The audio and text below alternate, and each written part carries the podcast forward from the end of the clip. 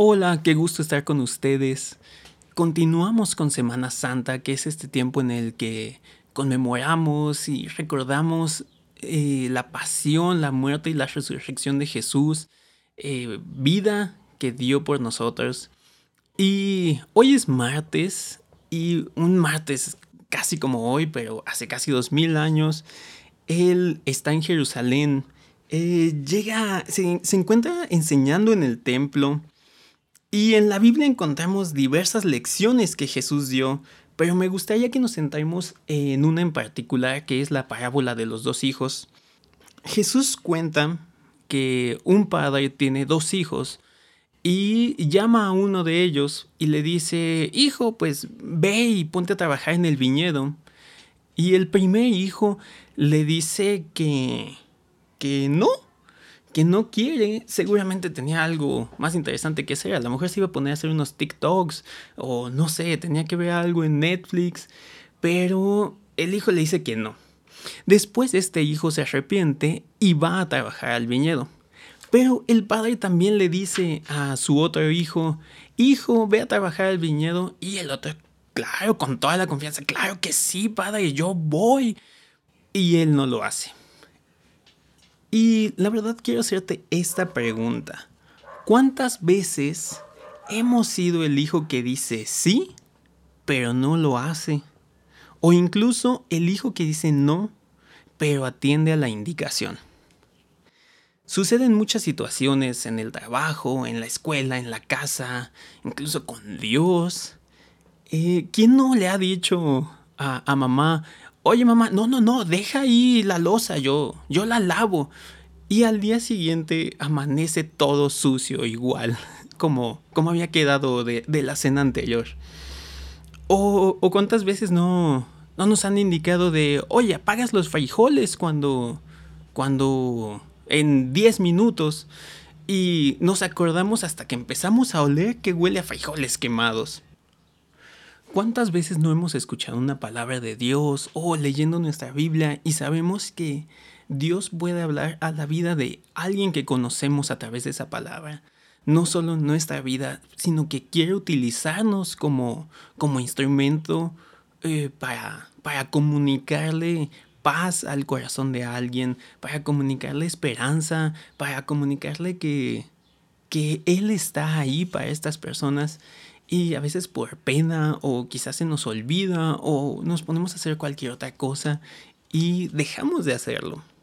Lo ponemos a un lado y le quitamos importancia. Pero lo que Jesús quería enseñar a los jefes de los sacerdotes era que es mejor hacer que decir. Y quiero invitarte, y quiero invitarme principalmente porque de verdad yo lo necesito mucho, a que seamos prácticos, Así como Jesús era práctico, Él no solo hizo la promesa de salvarnos, Él dio su vida en la cruz para salvarnos. Él no solo hizo la promesa de que iba a resucitar al tercer día, Él resucitó al tercer día. No solo quedó en palabras, cumplía con acciones todo lo que decía. En este tiempo que estamos viviendo, me parece muy importante que no solo digamos lo que queremos hacer, hay que hacer las cosas. Hay muchas cosas que podemos hacer. Quizá en este tiempo en el que nos hemos visto en la necesidad de estar solamente en casa, eh, muchos han hecho la promesa quizá o han dicho, ah, voy a por fin leer este libro, voy a ver tal serie o tal película, tomar este curso. Y no sé si lo han hecho, pero creo que es más importante, antes que solo decir las cosas, el que podamos hacerlo y que podamos hacerlo no solo por nosotros, sino también por los demás.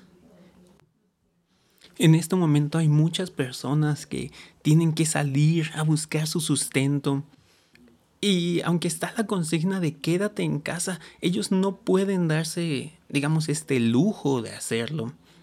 Y es una oportunidad que tenemos no para decir, hey, voy a ayudar, sino para ayudar.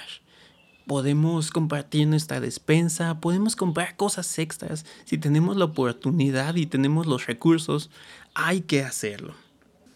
También hay muchas personas que tienen la incertidumbre de qué es lo que está sucediendo, qué va a pasar con la economía, qué va a pasar con sus trabajos. Y esa es de igual manera una oportunidad que tenemos para tomar acción, para hacer una llamada, para mandar un mensaje, para traer aliento, para traer esperanza a las personas. Sabemos que en Jesús tenemos un futuro, tenemos esperanza, tenemos salvación, tenemos paz, pero hay muchas personas que no lo saben. Y quiero invitarte a que lo sepan. Que seas tú la voz que les comparta de esta esperanza, de este amor tan grande. Porque no ha habido amor más grande que aquel que nos mostró Jesús estando en la cruz. Así que seamos como Él. Hagamos las cosas y hagámoslas con amor. Muchas gracias por estar aquí y nos vemos la próxima.